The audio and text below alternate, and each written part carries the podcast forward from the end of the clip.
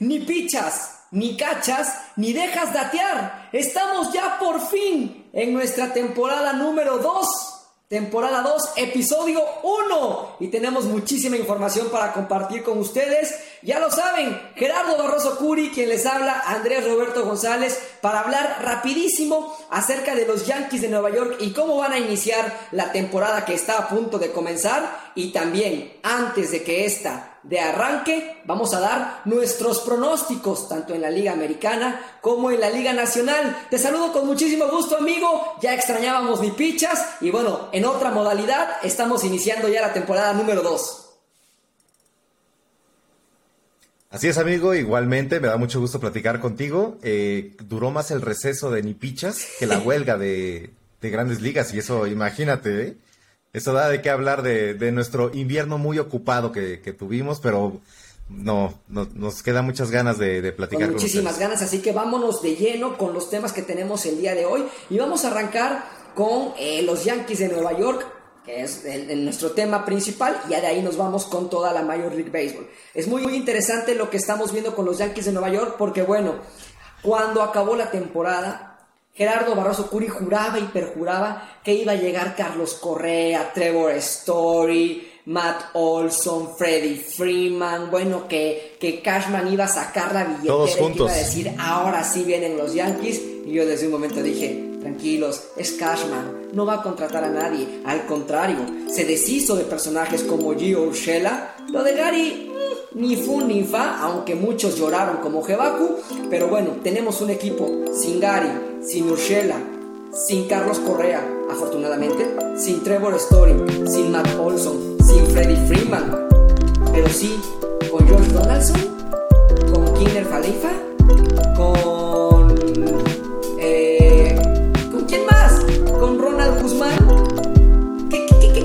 equipo? ¿Para qué está hecho este equipo, mi querido Jebaku? Mira, eh, yo creo, sin temor a equivocarme, que de los últimos años de los Yankees, sobre todo después de la reconstrucción de los Baby Bombers, es la temporada con menor expectativa que tenemos de los Yankees.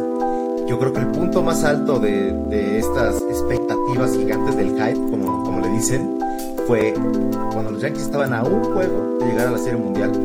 Y la respuesta de esa, esa meta tan, tan cercana que no se llevó a cabo hicieron un cambio para conseguir al MVP de la Liga Nacional, a Giancarlo Stanton, y de ahí el hype se aventó, se fue a, los cielos. Ya contrataron a Gary Cole, han hecho contrataciones y, cambios que han sido pues este, muy sonados, por ejemplo, adquirir a Yogalo, adquirir a Rizzo, pero no han llevado nada, no han llevado absolutamente nada. Las extensiones se han dado, se han eh, pues es una mezcla entre mala suerte y, por, eh, en algunos ejemplos mala planeación. Por ejemplo, darle una extensión a Aaron Hicks que ha servido para nada. La extensión que se le dio a Severino que a mi parecer era justa, era un buen negocio, pero lamentablemente las lesiones han... Severino de los cuatro años eh, ya lleva dos y medio, tres casi perdidos. no sé si este es el último año de ese contrato, pero Severino probablemente sea un brazo de bullpen. cómo va a Aaron Boone lo va a ocupar para el segundo. Sí, Aaron Boone lo tiene en la rotación en el segundo puesto, pero dice que todo puede cambiar. Obviamente, eh, eh, muchas personas piensan que es un brazo de bullpen. Espero que no. Yo sí tengo la esperanza de que Luis Severino pueda regresar a ser un, buen pitcher. Difícilmente lo vamos a ver como un candidato a Cy Young como, como estaba previo a la lesión. Pero lo que más me preocupa a mí es este que no hubo no hubo una contratación fuerte para el tema del picheo, no tanto la ofensiva. Fíjate, a mí me llamó mucho la atención, como a bastantes, eh, el que cambiaran a, a Yo no veía ese cambio, no, no veía que fuera una moneda de cambio, pero sí la entiendo. Eh, eh eh, Falefa probablemente le dé un dinamismo diferente al equipo. Roba bases, tiene velocidad, es un buen guante, le va a dar un poquito de seguridad al, este, en el campo corto a los Yankees. Puede que eso lleve a que Kleiber Torres se sienta más cómodo en segunda base, está teniendo un buen sprint training. Parece que le sentó bien ser papá. Eh, en primera base, Anthony Rizzo es un muy buen guante. Ya no va a estar Luke Boyd. A ver, ¿sabes por qué contrataron a Anthony Rizzo? Esa fue una. Eh, por el eh, ser zurdo. Esa fue una, e, ese fue un muy buen, muy buen movimiento por parte de Red Sox. Yo creo que Red Sox le ofreció a Anthony Rizzo una, una, una oferta que, que, nadie supo, que nadie se enteró. Y Anthony, dijo, eh, Anthony Rizzo y su agente le dijeron: Oye, si no me confirmas ya, Anthony Rizzo se va a los Yankees. Y entonces los Yankees dijeron: No me puedo quedar como el perro de las dos tortas. Matt Olson ya se fue a Bravos. Y yo no, y, a lo mejor Freddy Freeman me dice que no, porque eh, se veía que Freddy Freeman iba más orientado hacia los Dodgers de Los Ángeles, porque él es de California, ¿no?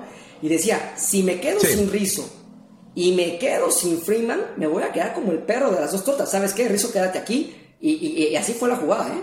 Es lo que yo creo. Sí, y luego los Red Sox eh, sorprendieron el mercado llevándose a Trevor Story. Eso sí, yo no lo veía, ¿eh? no veía en el en el mapa los Red Sox para, para adquirir a este gran gran este, Yo sí lo veía en el mapa. Pero regresando al tema de los Yankees, regresando a Yankees, no, yo no veía a los Red Sox. Regresando al tema de los Yankees, eh, Gary Sánchez, que nunca logró despegar, ya es forma parte de los bellizos de, de Minnesota, y a cambio los Yankees reciben a Josh Donaldson con un contrato enorme. ¿Qué te parece Josh Donaldson? Ya sus mejores. Fíjate, fíjate que al principio me sorprendió mucho, pero yo creo que sí, sí va a sentar bien en los Yankees. Yo creo que también es, es, es una fórmula peligrosa, pero que puede tener buenos resultados. Puede que, que incentive el clubhouse. También se requiere alguien que tenga esa chispa, esa explosividad, alguien que sea fuerte en los micrófonos, que a veces diga cosas eh, pues como, como las piensa, ¿no? Digamos. No sé si a Gary Cole le gusta eso, ¿eh? Este. Bueno, pero igual y para Nueva York funciona. Ves, este, por ejemplo, el año pasado tuvo una, una confrontación con Gerrit Cole, que Gerrit Cole es muy tranquilo, pero bueno, le explotó el tema del Spider Attack en, en frente de la cara. Y Josh Donaldson fue de los más vocales diciendo de las sustancias que usaban y específicamente de él. Eh, como todo en el deporte y en la vida, se, las cosas se solucionan este, hablando y al parecer por algunas este, unas tomas que ha captado la televisora, pues este, han tenido una interacción sana en el, en el clubhouse, en el dogout. Yo creo que le va a venir bien este Donaldson. Pienso que es un dinamismo diferente.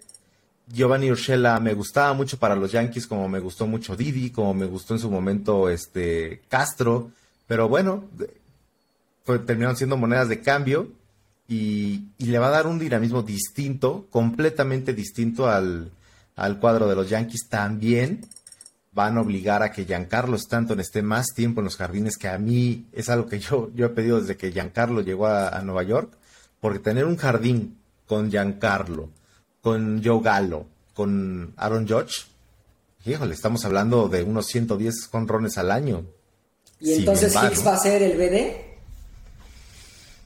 Mira, yo a Hicks lo veo en el previsteriano de, Nueva York. O sea, ese, ese amigo se, lesiona todo, toda la temporada. No sé cómo vaya a regresar. No lo veo DVD. Va a ser como el papel que jugaba este Brett Gardner. Va a estar cubriendo los, los hoyos, porque también, como te acabo de decir, de los 110 conrones, también cada uno de estos dos se puede perder 110 juegos. Entonces no, no sabemos qué va a pasar. Los Yankees de Nueva York no tienen picho abridor. Otra vez es Garrett Cole y cuatro más. Esa es una realidad. No hay picho abridor sólido eh, en, lo de los Yankees. Me sorprende mucho que estas, estos tops que manda la Major League Baseball ponían la rotación abridora de los Yankees en el top 10. Yo la verdad es que no la veo en top 5, en top 10, a lo mejor en décimo, pero creo que hay otras rotaciones mucho mejor que la de los Yankees de Nueva York. Para mí es Gary Cole y cuatro más, ¿no? Pero para cerrar el tema de los Yankees, mi querido Jebaku, eh, Brian Cashman y sus declaraciones, ya ahorita a toro pasado, dice que en 2017 los Astros ganaron de una manera eh, tramposa, de una manera vil.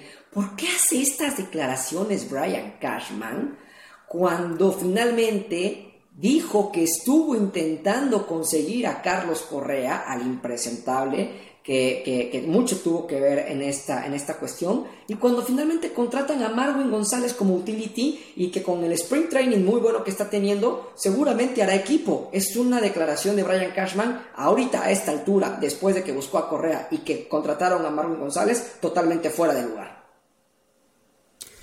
Pues mira, yo creo que es este un, un síntoma de la presión que está sintiendo yo creo que como nunca en sus 25 años que lleva en el puesto, se siente tan presionado, porque es muy fácil criticar a Hal Steinbrenner que no abra la cartera, que tienen ingresos de 600 millones y que gastan solo 200 eh, o 250, pero el dinero ha estado ahí, las contrataciones han estado ahí.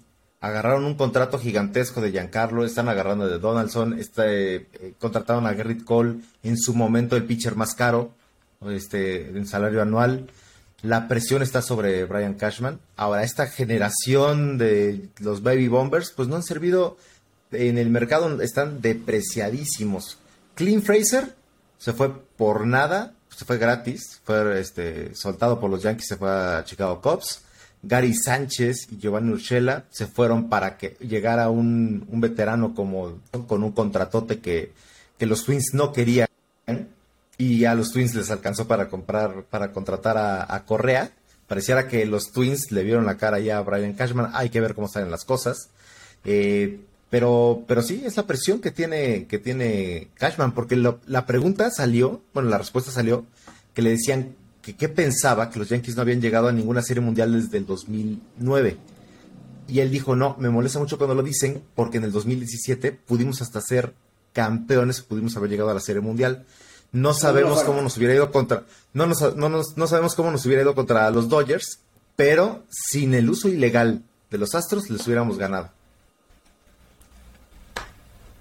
Y entonces, ¿por qué quieres contratar a Carlos Correa y por qué quieres contratar a Marvin González? No, no, no, lo entiendo. Pero a ver, eh, eh, para cerrar el tema de los Yankees de Nueva York.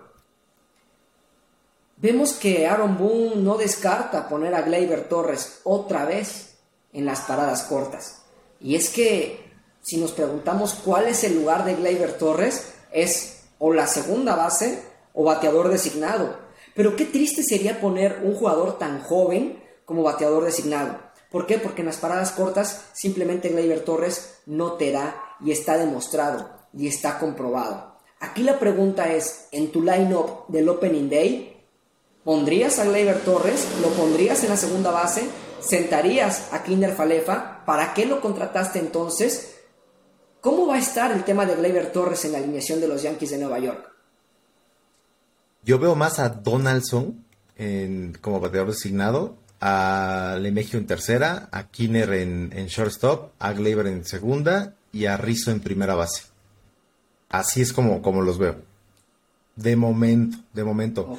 Pero, pero también, por ejemplo, eso le da una, una versatilidad, sé que he usado mucho la palabra esta noche, le da una versatilidad a los Yankees porque en el momento de que se lesione cualquiera de estos cinco peloteros, uno puede llenar el, espacio de otro, ¿no? Y tienes a DJ Lemegio que te puede jugar la primera, la segunda, la tercera, como un guante de, oro prácticamente. Entonces sí, van a tener esa, no puedes sentar a profundidad. Rizzo es un guante de oro también. Sí, sí, o igual y a Rizzo le van a dar algunos días de, de bateador designado y aquí el que se tiene que poner las pilas es Giancarlo Stanton, él debe estar en los jardines para poder tener este dinamismo, si no vas a tener, vas a sentar a los 25 millones de dólares de, Donaldson o de Lemegio que gana una cantidad similar, no, no puede ser así. Y yo no veo a Torres ¿te parece mejor guante? ¿Te, te, parece mejor guante Gleyber que Donaldson? ¿En la segunda base? Por, por ser natural. No, no, no, no, no, no, no, porque, porque, porque tú dijiste que Donaldson sería BD, pero yo, yo, visualizaba tener a Donaldson en la tercera base, a, a Kinder Falefa en, las paradas cortas, en la segunda base a DJ LeMahieu y en la inicial a Anthony Rizzo. Y Gleyber Torres, aunque tengas 25 años, tu defensiva es mala, compadre. Tu defensiva es mala. Híjole, eso, eso sí ya sería pues prácticamente estar buscando qué puedes conseguir a cambio de un Gleyber Torres, porque no puedes tener un jugador de 25 años como bateador designado a menos de que sea Barry Bonds o sea David Ortiz. Yo creo que sería mucho. Sí, yo creo que será mucho lo que tú comentas. Tener a DJ en, tercera y el que tendría que rifarse debe de ser a Donaldson y, como dices, Giancarlo Stanton a ponerse las pilas. Bueno, eh, vamos a hablar de para dónde van los Yankees en esta eh, temporada, en esta temporada 2022, pero ya en nuestra siguiente sección, porque ha llegado la hora de dar los pronósticos. Y vamos a iniciar precisamente con nuestros picks del este de la Liga Americana. Y entonces, aquí mi querido Jebaku, yo sí me muero de ganas de que me digas que los Yankees van a ser campeones de su división para que me río de Janeiro, o sea, para que me mates de la risa. Porque los Yankees, así como están ahorita, independientemente de que en el Spring Training empezaron muy mal y han ido mejorando y están bateando bien, eh, con, esta rotación abridora de picheo, yo no veo eh, a los Yankees campeones de su división, sobre todo por cómo veo que está llegando eh, sus rivales directos, y, me refiero a tres nada más, dejando fuera a los Orioles, Red Sox, Blue Jays y Rays. Creo que por ahí puede estar el, tema de, de, los dos lugares en el este de la americana. ¿Para qué le alcanza a estos Yankees? Y comenzamos con los picks realmente, y, da este, es una pena porque es una nómina de 240, 250 millones de dólares. Pero los Yankees están para buscar la localía en Yankee Stadium de un juego de comodín. La división, yo creo que el favorito, el favorito son los Rays. Y va a estar muy reñido el segundo lugar entre los Yankees, entre los Blue Jays y entre los Red Sox. Los Blue Jays, los Blue Jays tienen eh, ahorita, y eso está siendo tema de, qué hablar, eh, prohibiciones por las leyes, leyes federales canadienses de que los jugadores, bueno, no, pueden desempeñar funciones profesionales de deportes las personas que no estén vacunadas. Y sabemos que gran parte de los Yankees, o sobre todo la médula espinal, no está vacunada. Entonces, a ver, a ver qué, qué va a pasar. Eso también pasó, este, fue, fue clave para que Trevor Story firmara con los Red Sox. Le dijeron, hasta que no te vacunes, no hacemos la firma. Y se tuvo que vacunar Trevor Story para firmar ese contrato multianual. Pero yo así lo veo. Veo a los Reyes arriba y en segundo lugar una batalla campal entre estos tres equipos. Ok, bien. Yo veo en primer lugar a los Blue Jays ganando la división. Y en segundo lugar, video. una bat. Y en segundo lugar, ¿cómo? Te digo, va, a envejecer mal este clip. ¿No te escuché qué dices? y en segundo lugar, una batalla campal entre Red Sox y Rays. Y en cuarto lugar, a los Yankees sin playoff. Y en quinto lugar, a los Orioles sin playoff. Aficionado Yankee, no se moleste conmigo. Yo le voy a los Yankees. El primero que desea que esté equivocado soy yo. Espero equivocarme rotundamente. Espero decir al final de temporada, qué bárbaro, cómo no, no lo visualicé, qué tonto. ojalá y sea una estupidez la que estoy diciendo. Pero como veo la temporada, los Blue Jays tienen una rotación abridora de miedo. Creo que su punto débil, su talón de Aquiles, está en el picheo de relevo, en el picheo relevista. Y el line-up que presentan los Blue Jays también está de miedo. Si no ganan los Blue Jays la división, la van a ganar los Red Sox. Yo creo que más bien la, la pelea está entre Blue Jays y Red Sox para ganar la división. Y en segundo lugar, los Rays con cualquiera de estos dos con Blue Jays o con Red Sox. Así veo yo las cosas en el este de la Liga Americana, aficionado a los Yankees de Nueva York. Yo también espero lo mismo que usted, que sea una estupidez mi pronóstico y que me equivoque. Pero con estos Yankees no creo que les dé para llegar a la postemporada, a menos que antes del último día de trade, eh, del, 30 de, julio, 31 eh, de julio, no hagan modificaciones interesantes en el roster, añadiendo lanzadores importantes y alguien que pueda respaldarte defensivamente hablando. Bien, eh, hay que grabar esto, cool. Veo fuera a los Yankees. Vámonos con la central de la Liga Americana. Te escucho. Uy, ya sabes, ya sabes, esta, esta es la vencida. Ahora sí es el año de los Twins. Tuvieron, este, se, reforzaron con algunas, algunas buenas contrataciones. Tienen a Gary Sánchez, tienen al Kraken, el Kraken sin la prensa de Nueva York vas a ver el, la el temporadón que va a poner. Unos 3, 4 de War. Giovanni Urshela le va a dar ahí un dinamismo distinto a los Twins. Eh, Carlos, Carlos Correa tiene que demostrar y Carlos Correa no encontró lo que buscaba en el mercado, no encontró 10 años, 400 millones, se fue a la Trevor Bauer, cobrar alto, año por año, con salidas cada año, él va a decidir si su valor subió o bajó, él va, a tomar la decisión de salir o no a la agencia libre de, nueva cuenta, pero bueno, tiene mucha expectativa los Twins y este es, este mi pick de la, de la Liga Central. Obviamente los, los White Sox tienen un equipo muy, muy completo y va a estar, va a estar mucho más reñida que, que la temporada 2021 donde los White Sox arrasaron la división. Bien, eh, la temporada pasada, recordarán ustedes, los Twins fueron la gran decepción.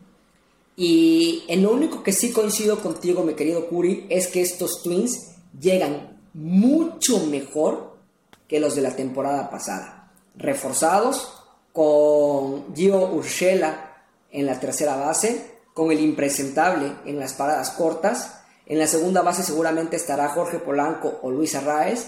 Y en la primera base Miguel Sanó. En los jardines, eh, eh Broxton, eh, Cave, eh, o sea, hay, buenos jardineros, ¿no? Este, tienen a, a, también. Entonces, a mí me parece que estos Twins llegan mucho mejor, eh, eh, muy bien reforzados, muy buen cuadro, muy buen line-up, interesante. pero no les va a alcanzar. Rocco Valdelli ha demostrado que no, no, no, no, no tiene esa esencia todavía, ese feeling. Yo creo que la división la van a ganar los White Sox, que prácticamente eh, repiten equipo. Eh, en segundo lugar veo a los Twins. Creo que los dos eh, jugando postemporada. Y de ahí los Tigres, los Tigers en tercero. Los Guardians en cuarto y los Royals en quinto. Así lo veo. o sea, prácticamente es mi mismo pick del, año, pasado. White Sox 1, eh, Twins 2. Y el tuyo es Twins 1, White Sox 2. El año pasado me fue mejor a mí que a ti. Vamos a ver cómo nos va este año. Los Twins se, fueron oeste, Y aquí sí, en el oeste. A ver, yo, yo tengo una sorpresa en el, en el oeste. Te digo, no, el año pasado los Twins se fueron hasta el quinto lugar, fueron el último de la división. Sí, no, fueron la excepción, fueron la excepción. Para mí... Por, e, por, eso, por eso no creo que vayan a ganarla. Por eso creo que van a quedar en segundo. Sí, o sea... No, creo que pasen del quinto al primero, no, no, pero sí del quinto No pueden repetir tampoco dos años tan malos. Para mí en el oeste de la Liga Americana... No. Para mí en el oeste de la Liga Americana... Ay, ay, ay, el oeste que, está que la verdad me, me da mucha tristeza, por mucho que, que he hablado aquí mal del Coliseo, me da mucha tristeza que Oakland otra vez. ¿Vas a decir que los Angels van a ganar los Angels? No, puede ser. No, no, no. Te digo, me da mucha tristeza que los, los Atléticos de Oakland prácticamente fue una venta de garage y este se quedaron. Los deshicieron. Los deshicieron. O sea, los, los Atléticos sí están jugando para el quinto lugar, para hacer tanking, para tener este buenos picks en el draft y tener un buen futuro.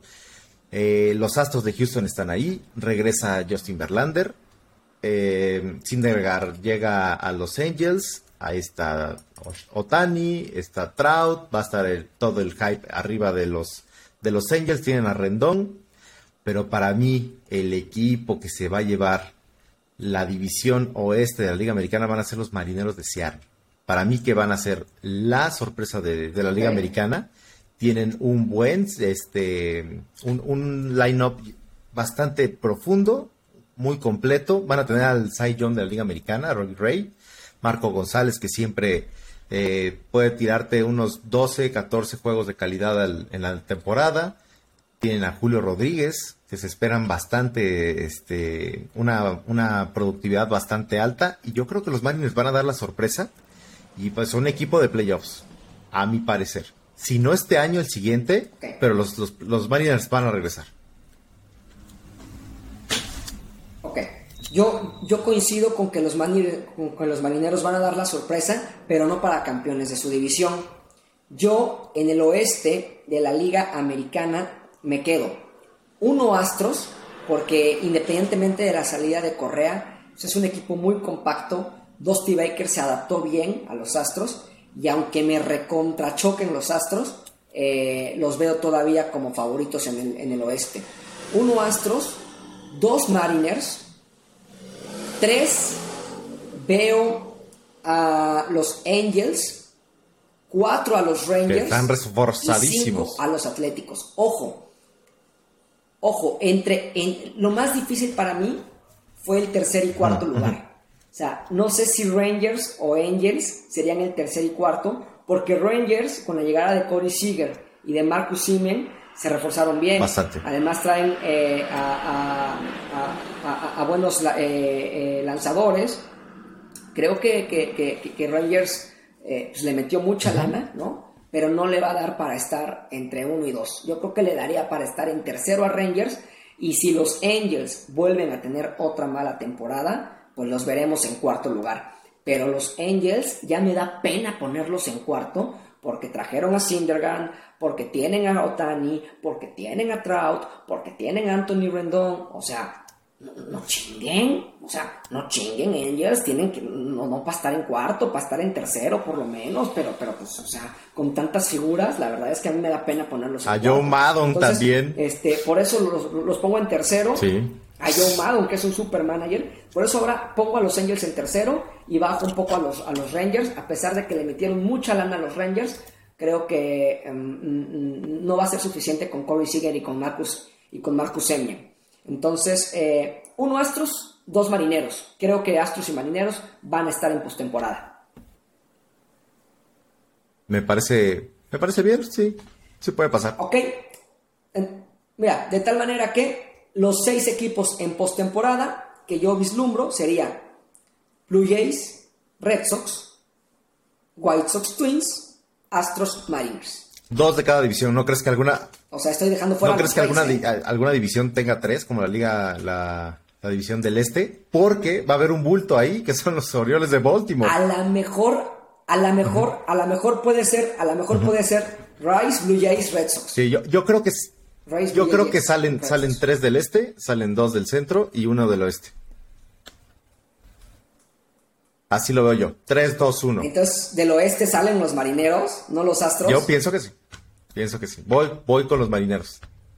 Yo, yo, también, podría, yo también podría pensar 3, 2, 1. O sea, Blue Jays, Red Sox Rays, Twins, White Sox. Qué bueno, los, los Atléticos van a regalar partidos, ¿eh? También.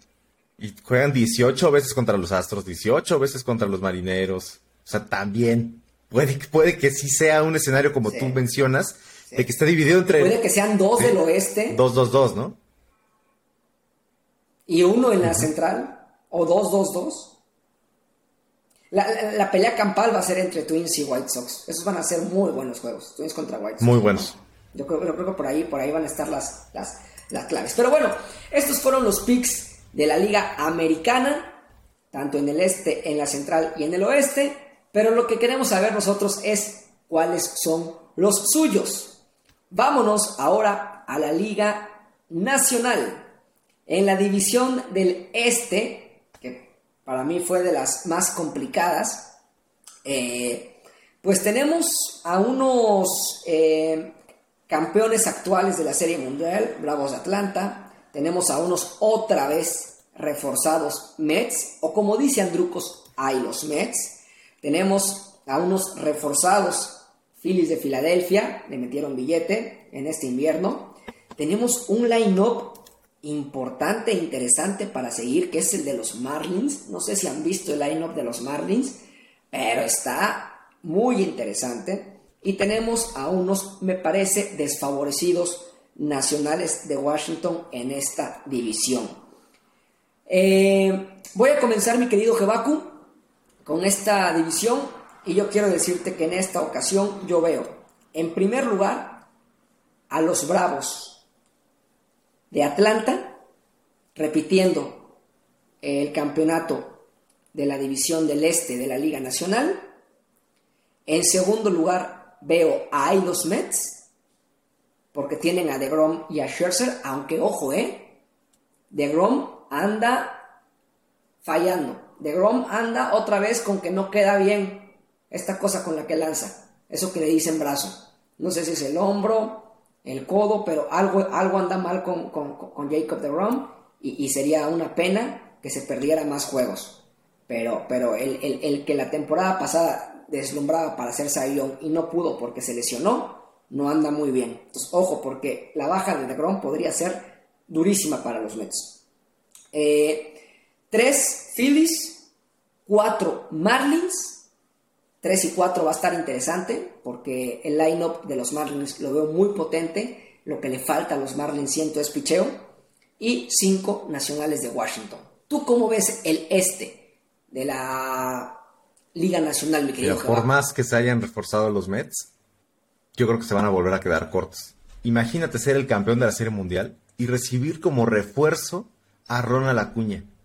De ese tamaño es la, la temporada 2022 para los, para los Bravos de Atlanta. Claro, perdieron a Freddie Freeman, pero ganaron a Matt Olson. Entonces, sí. Tienen a Matt Olson. Eh, para mí son los claros favoritos. En el segundo lugar, como bien mencionan los Mets, los Mets sí son un equipo de playoffs. Si no llegan los Mets a playoffs, es un fracaso totote. Y como bien mencionas, muy calladitos los Marlins, pero los Marlins son un equipo ya de, de punto 500 para arriba. Y eso hace que los Phillies también lo sean. Es una división bien competitiva. Eh, hablábamos el año pasado que era competitiva porque estaba muy pareja en el sentido de que no, no todos eran eh, muy muy buenos, por, no decirlo de otra manera. Eh, pero yo creo que este año la división, la división del este de la Liga Nacional tiene mucha calidad y va a ser muy interesante esos enfrentamientos entre, entre los Mets, entre los Bravos, los Phillies metiéndose a la, a la pelea, los Marlins dando campanadas. Va a ser muy emocionante la, la liga, la división este de la Liga Nacional.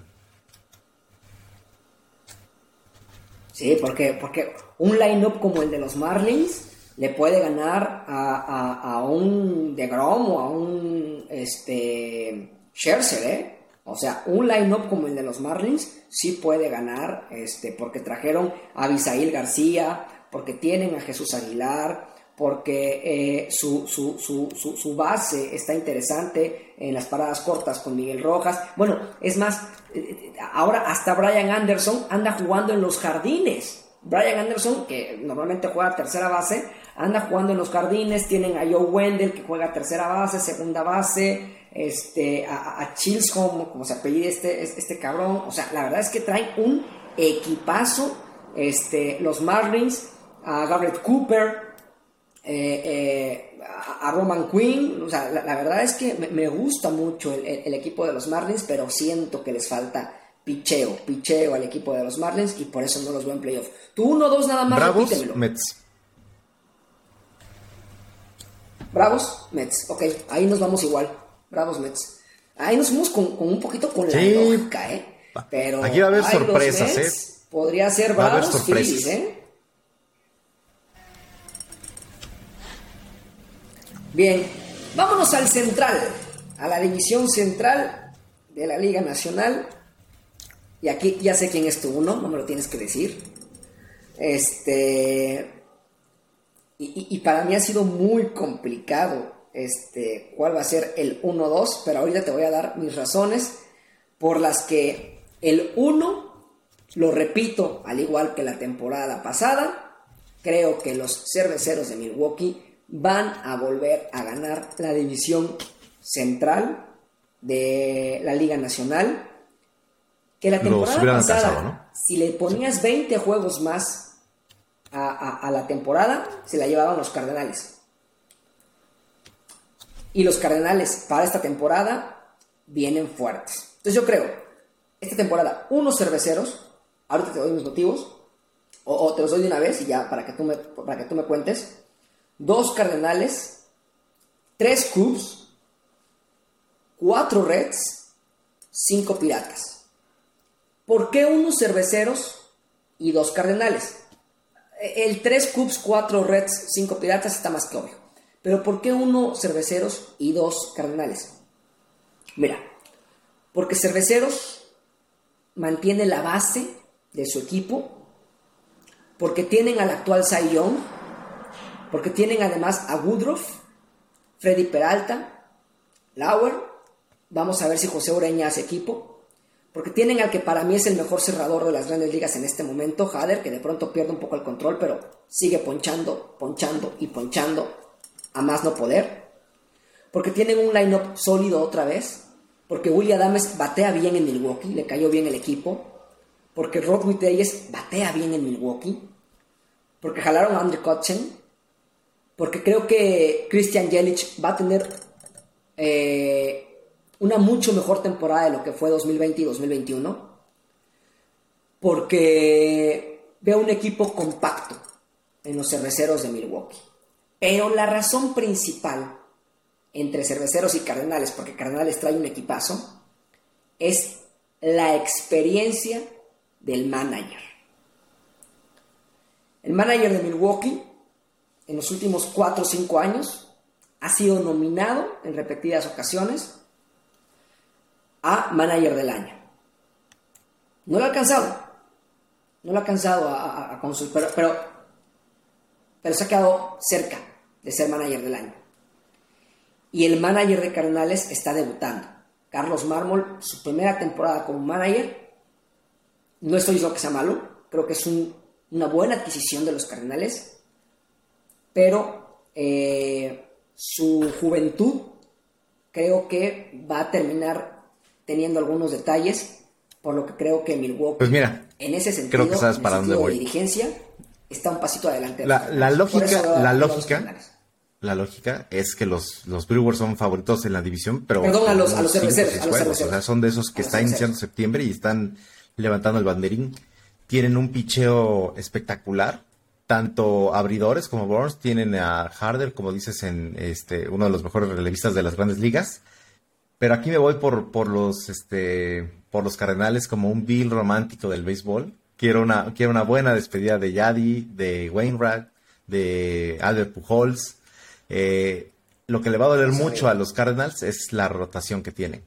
No puede ser que tu pitcher de 41 años sea el que tenga mayor proyección para el 2022. Ahí le va, le va a doler bastante, porque en cuanto a cuadro están completos, Goldsmith, Arenado, este, este chavo, este Tony, se me olvidó, Tommy Edman, Edman que es un utility brutal, tiene mucha, mucha velocidad, este, mucha picardía, pero este, le va a doler un poquito el, la rotación, aún así, aún así, considerando que los, los Brewers son un mejor equipo eh, en cuanto a todo el, la profundidad que tienen, voy con los Cardinals porque si nos fuéramos por la lógica, pues ya denle su trofeo a, a los Dodgers y y ya no jugamos la temporada, ¿no? Pero sí espero que los Cardinals nos den, nos regalen un, un muy buen last dance y este, y ver a estos tres este, retirándose mínimo en un partidito en el Bush Stadium en, octubre. No, pero... Estaría bastante bien. Entonces, para mí el 1-2 serían los Cards y, luego y luego los Brewers.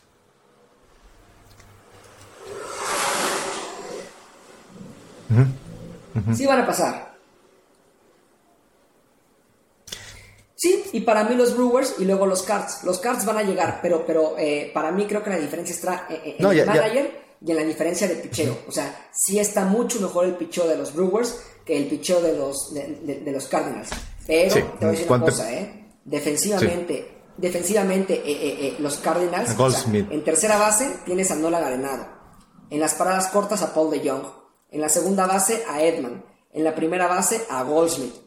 En el jardín izquierdo a Tyler O'Neill. Harrison. En el jardín central a este. Eh, ah, ajá, ajá. se me fue su apellido. Este. Harder. Hayder, Hayder, perdón, Hayder. Y en el jardín derecho a, Dylan Carson, ¿no? O sea, y, en la receptoría a, a, Yadi Molina. O sea, tienes puro guante de oro en, en, en, tu, en, tu, en tu cuadro, ¿no? Y un line-up que con esos jugadores lo haces muy potente y le agregas un DH que es Albert Pujols. O sea, un, muy buen line-up, pero van a... sí, el tema del pichón es muy bueno. Vámonos al oeste de la Liga Nacional para cerrar ya con nuestros eh, picks. Eh, que, insistimos, queremos escuchar mucho los ya cantadito. Y bueno, en el es azul, es de Dodgers. Y en papel, en papel no le debería costar tanto como el año pasado. Que el año pasado los gigantes dieron una, un temporadón. Este, pero, pero el, la división es de los Dodgers.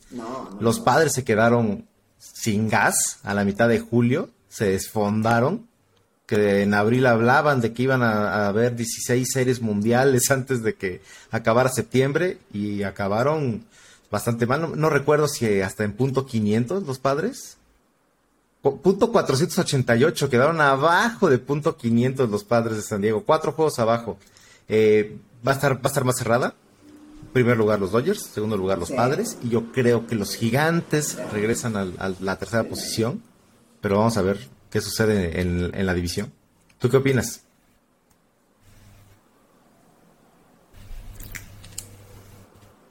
¿Ok?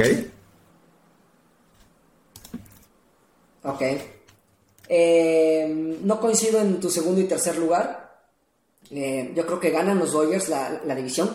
¿Sabes por qué le costó trabajo a los Dodgers eh, la temporada anterior ganar la división? De hecho, no, no, no, no la ganaron. Ellos fueron al, al wild card. Quien ganó la división fueron los gigantes.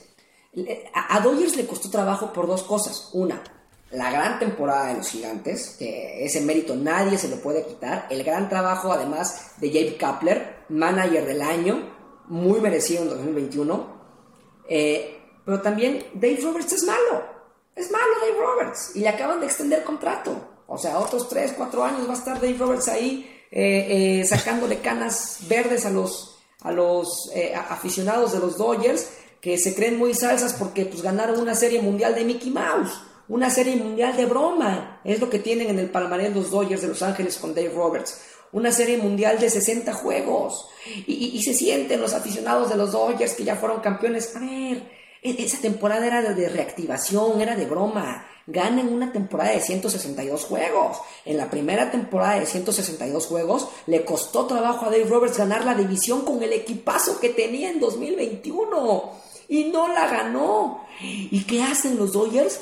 Se vuelven a reforzar y traen nada más y nada menos que al MVP de la Serie Mundial, a Freddie Freeman. O sea, si Dave Roberts no gana la división, eh, pero, pero fácil del oeste en la Liga Nacional, ¿qué hacen? Eh, eh, recontratándole y renovándole su contrato. No es, no es un gran manager Dave Roberts. Lo que ha ganado es de caricatura. Pero de ahí ha llegado a playoffs porque ha tenido pues, muy, bueno, muy buenos equipos. Por eso ha llegado a playoffs. Pero en los playoffs fuertes, en los playoffs de 162 juegos, no le da no los gana, no los gana y comete muchos errores en los juegos claves, en los juegos de postemporada. Ahora, tienes un equipazo, tienes a Troy Turner, tienes a Freddie Freeman, tienes a Justin Turner, tienes a Max Muncy, Chris Taylor, Mookie Betts, la rotación, eh, eh, eh, Gavin Locks. Estamos hablando de un equipo, AJ Pollock, Will Smith, Estamos hablando de un equipo súper completo, una rotación que creo que ahí van a cojear un poco. Clayton Kershaw, eh, Julio Urias, que Julio Urias eh, actualmente eh, catalogado como uno de los 50 mejores peloteros en la posición número 49 por Major League Baseball. Por cierto, un ranking pésimo, malísimo. O sea, no puede ser que Christian Yelich esté en el 100 y, y otros jugadores que no quiero decir sus nombres estén en 60, o sea, nada que ver, muy malo el ranking, pero bueno, eso es otro, tema. Este, pero el punto es que los Dodgers con, bueno, Kershaw, eh, Julio Urias, Walker Bueller, ahí tienes tres buenos abridores y ya de ahí los otros dos, a lo mejor estarán las, las, las dudas. Buenos relevistas, regresa Tommy Canley, este, ya no van a contar con, con, Kelly Jansen. Kelly Jansen va a ser el cerrador de los Bravos de Atlanta. O sea, qué interesante está también eso. Este, pero los Dodgers, aún así, sin que tengan el picheo sobresaliente del año pasado. No, y van a estar esperando la resolución de en abril. Tiene una, una cita Trevor Bauer con la liga. Si no para la ver qué, qué, va a decir la liga, si le van a suspender algunos partidos, si van a anular el contrato, si va a estar vetado, si este se va a otro equipo, no sabemos qué va a pasar con Trevor Bauer, pero ahí hay un brazo también bastante interesante para, para, los Dodgers por si llegara a regresar al equipo. Eh, viendo viendo las proyecciones de Fangraphs, ve lo ingrata, la ingrata que es la realidad, o al menos los algoritmos con el temporadón que tuvieron los gigantes. Los gigantes, como bien dices, ganaron la división con 107 juegos ganados el año pasado. Ahora tiene una proyección de 21 juegos menos. Y sí los tiran al tercer lugar en, en Fangraphs. Ya es este, otra vez, la, realidad donde los quieren, los quieren, este, votar, ¿no? Fíjate, o sea,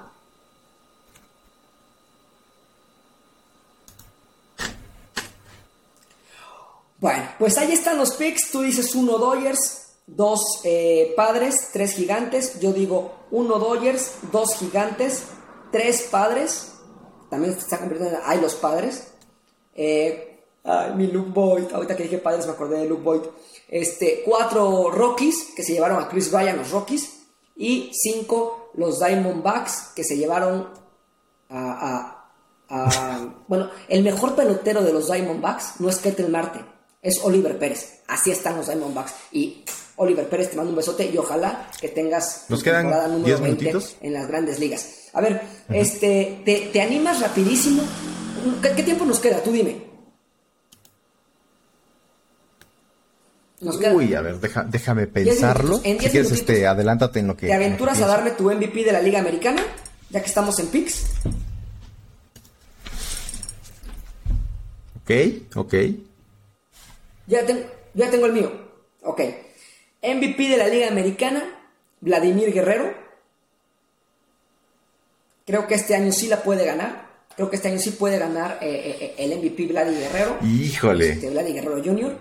Eh, Híjole, ¿qué quieres que te diga? Yo creo que estamos viendo el final de, la plenitud creo que de Mike Trout. con Vladimir Guerrero en la liga. Y si las lesiones se lo permiten, ¿Tú? va a regresar a llevarse probablemente su último MVP. Porque yo creo que ya no vamos a estar viendo este treintones de MVPs, ¿eh? eso va a ser cada vez más difícil. Conforme ha, ido este implementándose esta, esta estadística del, del WAR, le pega mucho a los que van perdiendo movilidad y eso pues obviamente con el paso del, tiempo. Pero pues sí me iría por, por MVP. Yo que más quisiera que Otani tuviera un back to -back, se me antoja complicado Otani nos acostumbró a cosas maravillosas y eso nos ha pasado con muchos peloteros. Veíamos a un Ichiro Suzuki bateando 250 hits por temporada. La primera vez que lo hizo fue un wow y al otro año fue, ah, lo volvió a hacer y lo volvió a hacer y fue perdiendo sus votos de MVP. Eso va a pasar con Shohei Otani si sigue teniendo, si repite la temporada asombrosa del año pasado, te puedo asegurar que no recibe la misma cantidad de, de votos. Entonces sí me iría con Mike Trout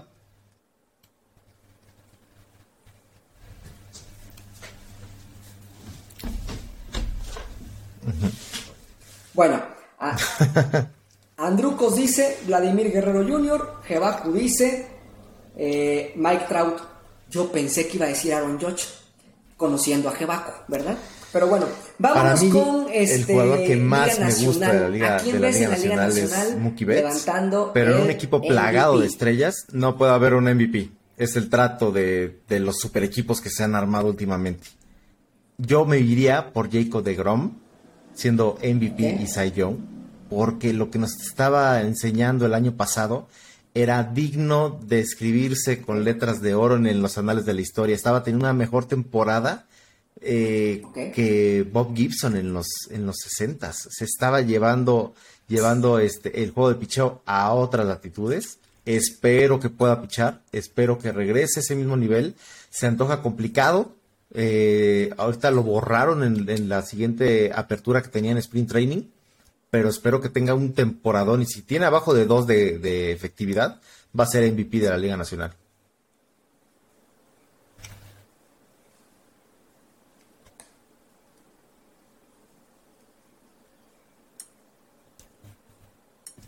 Sí. Ok. Sí, Yo me voy a quedar en la Liga Nacional con Ronald Acuña. Eh, creo que va a tener una gran temporada. Creo que va a regresar bien. Aquí Creo sí. que es un Aquí sí, de porrista. Garrett crecimiento, Y creo que Yo creo va- que Garrett va- Cole, va yo creo que Garrett Cole va por su primer Young. Liga Americana.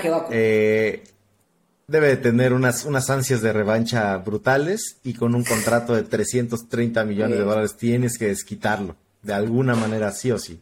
Me iría por Garrett Cole. Ah, bueno, pensé que me ibas a salir con un Rick Porcel o un Robbie Ray de, de esos ganadores de la nada. Ok. Eh, coincidimos.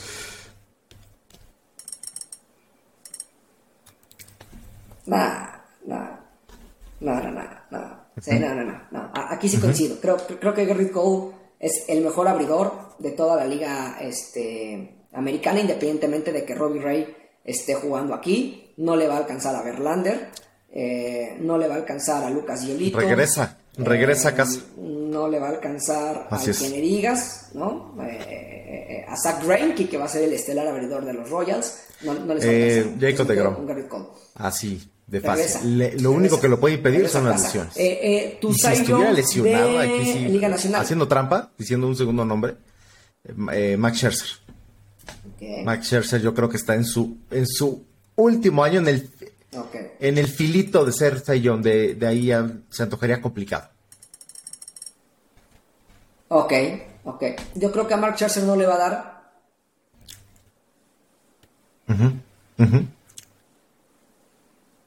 Yo creo que a Mark Scherzer no le va a dar. eh, le va a pasar lo que a Adam Wainwright. O sea, ya se va a empezar a notar un poco la edad, el cansancio. Ah, bastante interesante. Ese fue mi pick del año pasado, El, el, el Buehler. Cy Young de la Liga Nacional se queda con Walker Buehler. No, tuvo, al final no, se, no, cerró, no cerró tan bien. Ese fue tu pick del año pasado. Y no te quedaste nada lejos. Sí, sí, sí, no sí. te quedaste nada o lejos. Wheeler. De hecho, por, por merecimiento, por merecimiento hay gente que dice que se lo merecía más Bueller que, que Corbin Burns, ¿eh? Es- ¿Sabes, sabes qué pasa? Que, que, que, que Buehler, Bu- Bu- Buehler y, y, y- La- y- la y vieja- Scherzer lanzaron muchas más Claro, entradas la vieja escuela hubiera número de, de- Por eso a lo Uf, mejor ¿no? eh, eh, eh, como que como que este eh, la gente decía que no era tan merecido lo de Burns, pero a mí sí me gustó. Sí, así es. Muy bien. ¿Te, te parece si nos quedamos con MVP con Cy Young y la próxima semana damos nuestros unos over y under de podemos hacer. Rocky de regreso del año y no sé ¿qué, qué- qué otro award podamos dar. algunos overs and unders y, Rocky del año y este y regreso del año lo damos este la próxima semana en el que sería nuestro episodio número 2 de Ni Pichas Ni Cachas. Pero hoy ya dimos nuestros picks, tanto en la liga americana como en la liga nacional. ¿Qué puedo rescatar? Que ojalá me equivoque, pero yo veo a los Yankees por primera vez en mucho tiempo Sí. fuera de playoff. Jebaku no ve a los Angels campeones del oeste, eso es importante, anótenlo.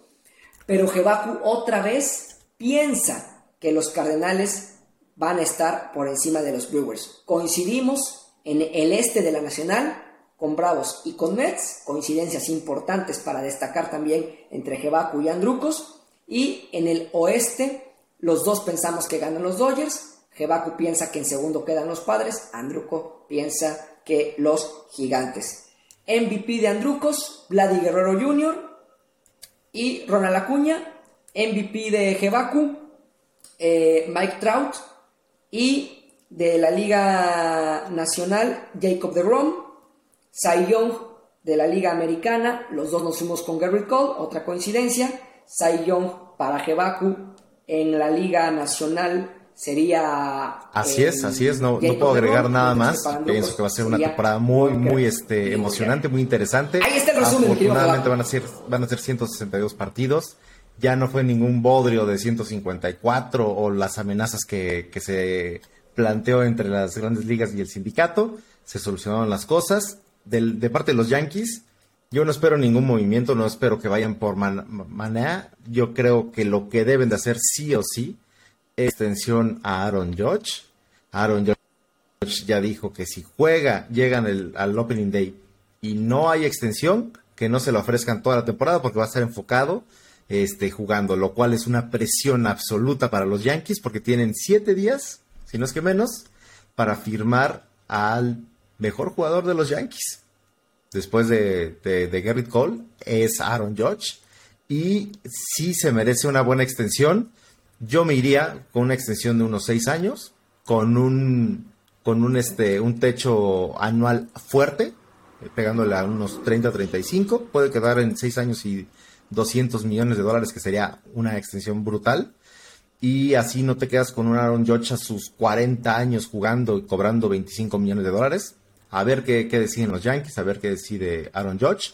Aaron Judge dice que quiere ser Yankee de por vida. Eso lo hemos escuchado de muchos otros Yankees que terminan en otros equipos. Entonces, a ver, a ver qué sucede, amigo.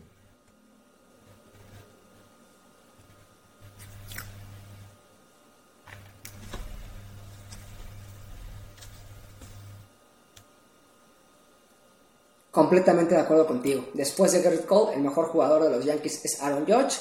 Eh, no sé hasta qué tanto los Yankees puedan estirar la liga para ofrecerle ese contrato multimillonario que está esperando. Y ojalá que Aaron George también pueda como que entender que tampoco es un jugador que eh, ah, mucho para arriba de 300 perdón jugador de 260 para terminar mete muchos en el caso hipotético que se dé una temporada como la que tú mencionas con unos Yankees solo por encima de los eh, Orioles producirá bastantes y estamos llegando al 20 este 25 de julio Aaron George es moneda de cambio sí o sí eh cualquier equipo contendiente va a querer dar la granja para tener a Aaron Judge.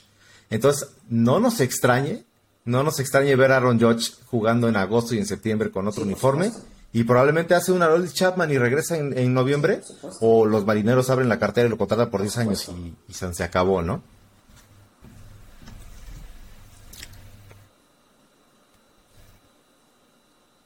Claro, claro. Si están en el, en el punto de ganar, ganar, llenar el estadio y, regresar a después de 21 años no van a 15 jugadores de su granja. Además, un chavo de la costa oeste que vende bastantes playeras. Pero bueno, la decisión está en el escritorio de Brian Cashman y espero que, haya una, una buena noticia al respecto para el próximo programa. Bueno.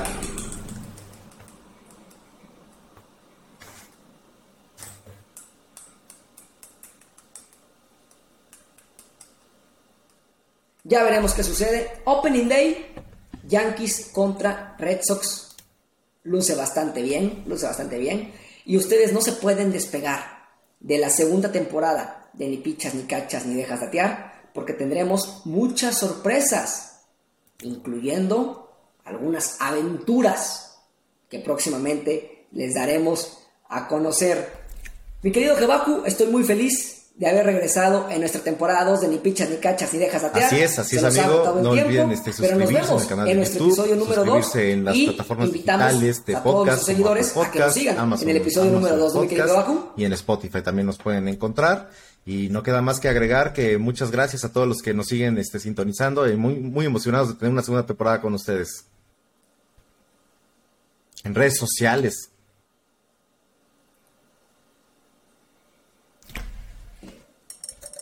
Y en redes sociales, Twitter, Twitter, Instagram, Instagram TV, sigan, sigan mi pichas, porque esta es la segunda temporada. Nos vemos en el episodio número 2. Pásenla bien, disfruten de la temporada que está a punto de comenzar. Que comience el show. Nos vemos. Chao.